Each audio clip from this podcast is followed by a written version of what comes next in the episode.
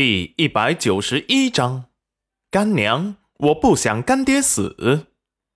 小景轩惊恐的看着裴元君，干爹。裴元君虚弱的看着戚云染，见他神色漠然，胸口的疼痛加剧，对着石安吩咐道：“走，走，公子不可，神医，快来看看公子。”说完，石安有些冰冷的看向戚云染：“夫人，看在我家公子救了你一命的份上，可不可以让我家公子留下来，把伤口包扎一下再走？”戚云染有些心疼又为难，他好不容易才适应没有裴元君的生活，难道又要被他打乱吗？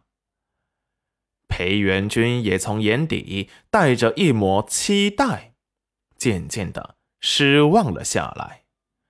一阵剧疼传遍全身，眼前闪过黑暗，无力的晕了过去。这时，为裴元君治病的神医终于来了。齐云染知道，他是一直为裴元君调理身体的方神医。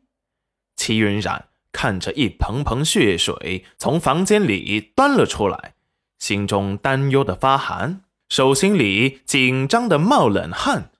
那剑上似乎有毒。裴元君当时嘴唇都变得乌黑了。方神医给裴元君拔剑时，裴元君在这剧痛下都没能醒过来。石安赶紧把那个黑衣道士扔过来的东西。给了方神医，方神医打开闻了闻，又拿出了一颗，让人试了药，最后见无碍，才给裴元君吃了下去。期间，戚云染一次也没有过去，却也知道今晚的事不是那么简单。吃过药后，裴元君体内剩下的余毒。北方神医给排干净了。等到裴元君的唇色逐渐恢复了正常，石安才松了口气。这时，裴元君却突然发起了高烧，还唤起了戚云染的名字，脸上不停的流着虚汗。戚云染本来是不想过去。可是石安却突然气势冰冷的来到他面前，就在戚云染戒备，以为他要攻击他时，却见他突然对着他跪下了。夫人，你就去看看公子吧。方神医说，公子他伤得极重，可能熬不过去了。公子是为了救你才这样的，还请夫人救救。公子吧，干娘，你去看看干爹吧，我不想干爹死，干娘，求求你了。萧景轩语气里带着哭腔。戚云染来到裴元君的房间时，只见这时睡在床上的裴元君全身淌着虚汗，把衣服和被子都给打湿了。嘴里还惊恐的叫着“娘子”，像是他死了，他再也见不到他了一般。小景轩立即拖着戚云染来到了裴元君的床边。戚云染有些无奈的看着小景轩，他不想和裴元君纠缠不清，他想好好的活着。可是，如今他……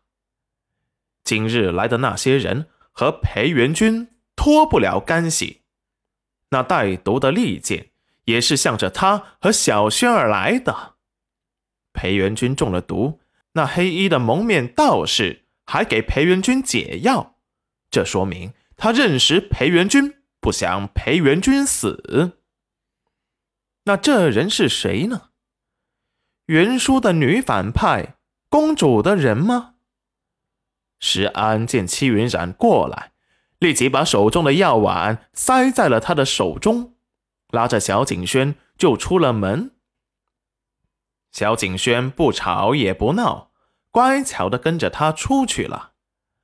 这时，方神医对着戚云染叹息道：“戚姑娘，还请你好好照顾顾公子。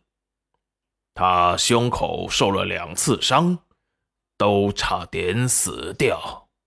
第一次伤好了，你还给他做了参汤调理。”老夫很欣慰，可是一个多月前却被人气到吐血，在镇上医馆住了一天，就不顾自己的身体去办差。齐云冉想起那日裴元君说的那些话：“你眼中只有他，何时有过我？”他因为这个被气得吐血了。可是这一次。我希望公子醒来不会被气得吐血，不然啊，我怕他会活不过两年。还请七姑娘可怜一下公子，今夜好好照顾一下公子，等公子脱离危险，我们立即带他走。